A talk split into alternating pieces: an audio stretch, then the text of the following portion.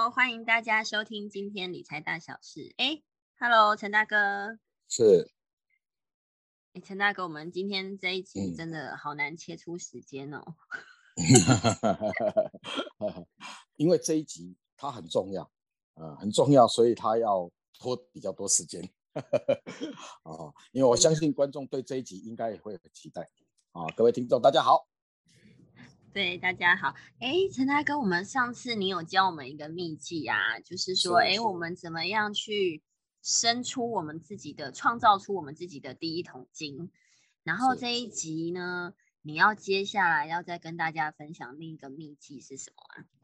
哦，是，呃，上次教给大家的是关于方法，方法。那很多其实，在坊间有很多工具书里面讲的是方法，可是你讲方法，它。并不会实现，呃，方法就如同是呃教你怎么去过这条河，但是不知道怎么去找到这条船，或者是怎么去找到这一条桥，啊，所以坊间的各种书类或者是各种的说法，大部分都是着重在啊怎么渡过这条河，那么不晓得的人还以为只要用游泳的方式就可以到对岸去，那以至于呢，大家认为这样的方法并没有什么效果，其实是错误的，他并没有告诉。呃，各位听众说，要渡过这条河，应该用的是船。那这条船要到哪里去找啊？所以这一集我特别来分享，就是在我们投资在做这个投资这个二十年来啊，我们怎么样去找到这一条适合属于我们自己投资的第一条船？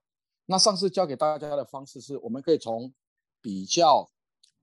外区的蛋壳，对蛋壳区，呃，不要说到蛋白，到蛋壳区去做进行呃物件上面的筛选，然后呢，再进入蛋白区，再进入蛋黄区。那么以现在的这样的一个税制的方式，呃，房地合一税的方式，这样子的一个方式，可以增加它持有期间的时间。那增加持有期间的时间呢，也能够减少整个税金上面的这一个呃基准。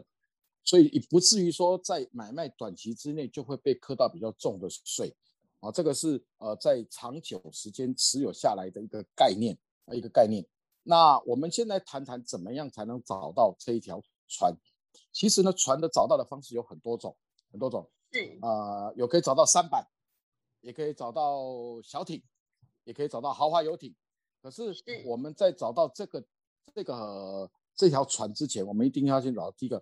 如何才能找到最便宜的物件？也就是说，呃，假如我们到蛋壳区，蛋壳区，我们找了一个两百万的房子，两百万的房子。那如果这个两百万的房子，它能够以呃一百六十万买到，是是不是在将来投资的效益比上的时候，就会更加的来增加你的投资比获益的这个获益的这个比例？那怎么在这一区找到从两百万的房子里面去找到一个一百六十万的房子？其实它是有几种方法。那因为几种方法在短时间我们把它归类下来哦。我们先在今天的第一集现在分享，通常大家在市场上比较常常听到的，也就是所谓的法拍屋啊。你前面讲的那么长，我都要睡着了。是哈，对呀，那当然啦，那这个没有让听众听到最后，我怎么可能把最好的答案说出来啊？那那我现在算是买了船票吗？我可以上船吗？是的，是的。那我们现在谈谈法拍屋。大家都知道，法拍屋呢，其实是因为呃，这个物件的，应该说房地产的所有人，他通常他是在债务有状况的情况之下，然后呢？被法院给拍卖，被法院给拍卖。可是呢，很多人不知道，都以为说那法拍就是一个什么，一个不吉祥的征兆。是。那法拍屋真的是不吉祥的征兆吗？其实，在我们从事法拍的投资的期间，发现很多的法拍屋，它不是房子的问题，它是人的问题。怎么说人的问题呢？有一些有一些朋友。他不小心去做了别人的保保人，嗯，那那不小心做别人保人呢，导致什么？别人倒账，然后呢，他来负担。是，呃，那这一件事情呢，原则上只是一个牵连性的关系，并与他本身并没有任何关系。他住在这个房子其实好好的啊，是他个人的行为导致的这样一个债务关系，然后呢，导致了他房子联动式的被拍卖、被处分，所以他其实也不愿意啊。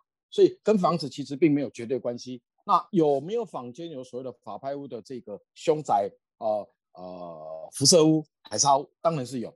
呃，这里面有，可是，在二手市场里面，这些房子也是存在的，不一定只有在法拍屋里面，对吧？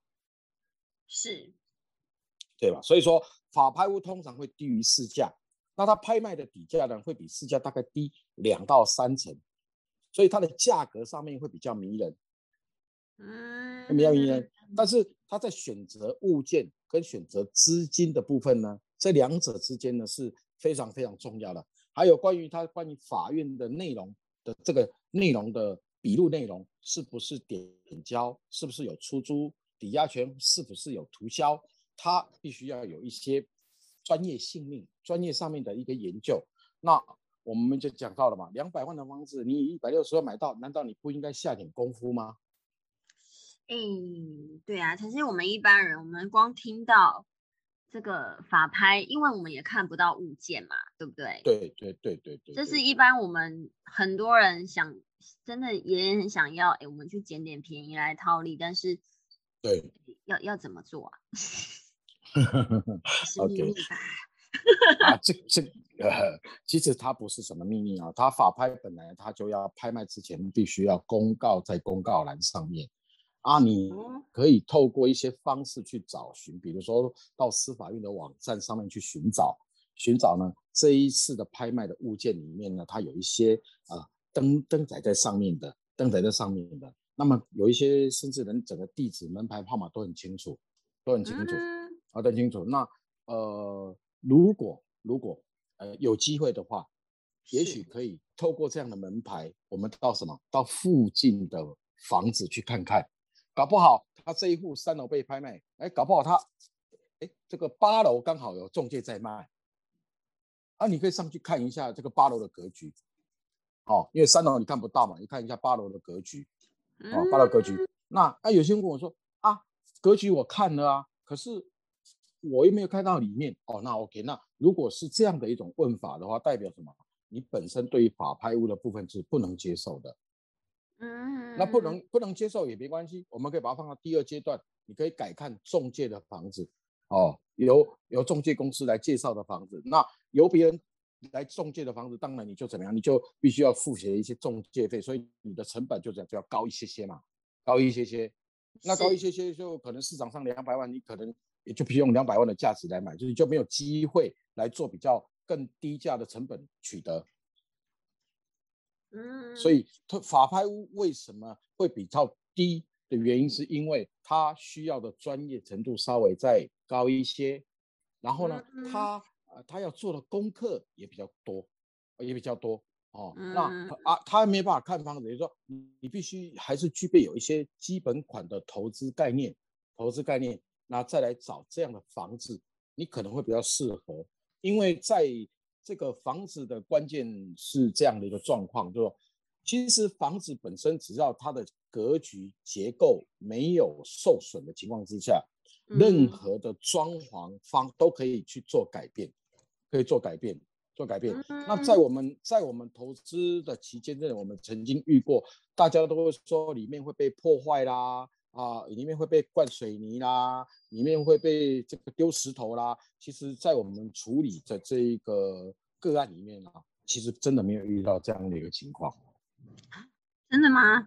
啊，真的是没有遇到这样，因为呃，大部分的人其实呃也都是希望说，呃，能够好聚好散，嗯，能够好聚好散。所以呃，怎么样的来跟你购取得者？跟这个搬这搬迁者之间，透过法院点交的方式，啊，点交的方式来让两者之间取得平衡，取得平衡，让买的人安心，让人让这个搬家的人呢，他他他甘心，那不要有怨气，哦，然后就直接来搬，啊，这个是一个啊一个关键啊，一个关。当然，你你可以委托一些比较专业性的法拍业者来进行进行投标，由我由他们来做这些事情。那你，你也可以自己来练习做做看，练习做做看。其实并不是想想象中的这么难啊，这么难。那因为我们今天并不是在讲法拍屋标得之后要怎么处理的这个部分，我们只是在讲。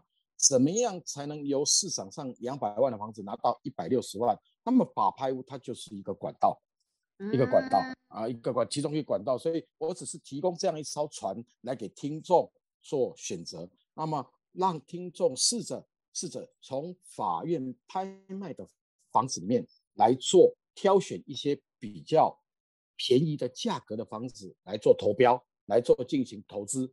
哦，那由外围区域慢慢一路一路一路一路的再往蛋白区、蛋黄区来进行投资。哦，那这个是其中一个一个方法。啊，这个是我个人呢，这个在今天里面提供的一个小秘诀跟小方法。是，哎，那陈大哥，那像法拍屋的话，是不是就不适用于一般的银行贷款呢？OK，那法拍屋是不是是这法拍屋其实它是可以贷款的。完全可以贷款的，完全可以贷款啊，完全可以贷款，甚至有一些银行它可以，呃，早期的话是可以贷款到八成。哦，市价的八成吗？对对对，通常我们到法院去做投标的时候，会以以两百万来讲的话，必须要两成，所以说你要贷四十万的投机款，也就是四十万的投标金。哦，那四十万的投标金后面的部分呢，你后面有八成的部分还没有缴。还没有缴啊，那现在的银行呢，能够提供到七成，七成的贷款，是，然后呢，其中你只要再准备一层，也就是再准备二十万，其实这个房子你就能以直接从法院这边取得到过户，所以跟我们一般在外面取得房子的方式其实并不会差太多，所以在资金上面并不会这么的，呃，像过去所说的必须要百分之百的。也这个银行诶百分之百的现金去先取得之后，然后再跟银行贷款，其实这个是呃这个是错误的讯息，其实是有银行可以配合的。所以买房子的方式跟我们二手物买的方式其实是呃没有什么两样，没有两样，唯一最大的差别就是就是你必须要学习着要认真一点的去从里面去做挑选物件，因为每天出来的物件有很多有很多，那学习的去看一下里面的物件。有哪一些是比较适合你现在所做的投资？哦，那它的区域呢，可以落得很广，因为它是全省性的，全省性的，全省性的。所以上次我们有提过嘛，我们要从蛋壳，那所以它可以，它涵盖了全省所有的一些区域的之外，你就可以从蛋壳区慢慢去做挑选价格适合的，来想办法来进行投资。哦，那这样你就可以找到比较便宜，因为投标的部分是由你来决定的，并不是由别人呐。哦，两百万的房子，你决定投标一百五十万，搞不好被你给标到了，哎，那也许也许就是哎，我们作为投资起步的第一步，哦，投资起步的第一步，所以呃，这个是一个方法，也就是我今天所提供的一个关键，也就是说这艘船第一艘船，我们把它称之为什么？称之为法拍屋，法拍屋。哦，所以可以从这个里面，我们可以试着去挑选比较便宜的呃房子来进行投资。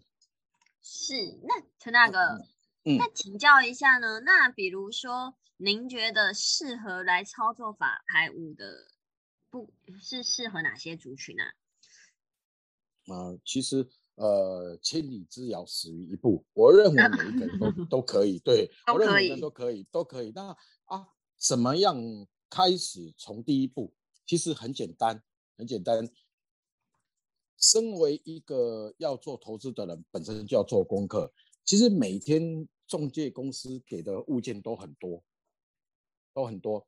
我们可以透过理论上面的书籍来先进行学习，关于投资房地产入入门，甚至连书籍都不需要。你直接浏览做一下功课，从网络上面做一些功课，你就很容易找得到很多的资料。这是第一步，你先取得关于这一部分的知识。总是要学习的，有关于房屋的成本是什么？有关于房屋平数对不对？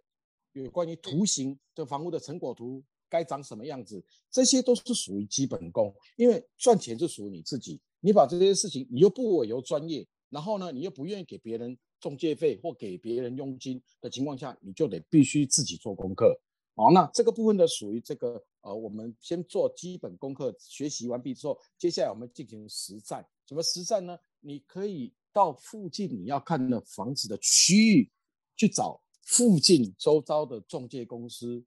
来进行实际可以看房子的学习，借由这些专业所带给你的、带给你的一些知识，你把它累积起来，累积起来之后，你在学识方面以及在你的实际经验方面，就把它结合在一起，结合在一起，那么我们就可以来试着操作一些比较低价位的法拍屋，哦，低价位法拍屋。那买房地产是这样啦，你如果买了之后，它其实就是一个资产。啊，资产它并没有什么，并没有，并不会是因为你丢到丢到海里面就没有了啊，你只是可能在这个资产上面，你要等它涨价，或者是等它有一些呃成一些一些赚钱的空间的时候，要稍微等待一些时机。只有买的便宜或贵，就并本身并不会产生一些比较特殊说啊，你买的时候不见了啊，所以我我认为投资法拍物的第一步就是你必须要自己要做好自己的功课。然后呢，多累积一些经验，在这两方面累积起来之后，你就可以试着投资一些比较低价位的法拍屋。啊，这个是我所提供的入门的方式。是，呃，我觉得这样还蛮受用的。哎，就是我们先用，哎，我们先用小小的资金，然后有机会换到比较高的回报之后呢，再慢慢的换到心目中理想的房子。是的，是的，没错。好，这个是我们今天所聊的第一步。好，我们就把它称之为这第一艘船啊，第一艘船。那下次呢，我们再来聊聊第二艘船应该怎么样来找。第二艘船，是的。最近那个船都常常搁浅哎，要换一个吗？对，所以所以呢，那那那我们我们的船没有那么大一台，所以不用担心。对啊，不过是过个河而已。对啊，过个河而已。好，谢谢陈大哥。那下一期再请陈大哥跟我们分享更多呃，不管是如何取得资金，或是呃其他所有的听众有关于台湾。所有房子、不动产相关的问题，也都欢迎大家可以留言，然后我们会挑选出来，然后再回复给大家。嗯嗯，好的。好，谢谢陈大哥，拜拜。嗯，拜拜。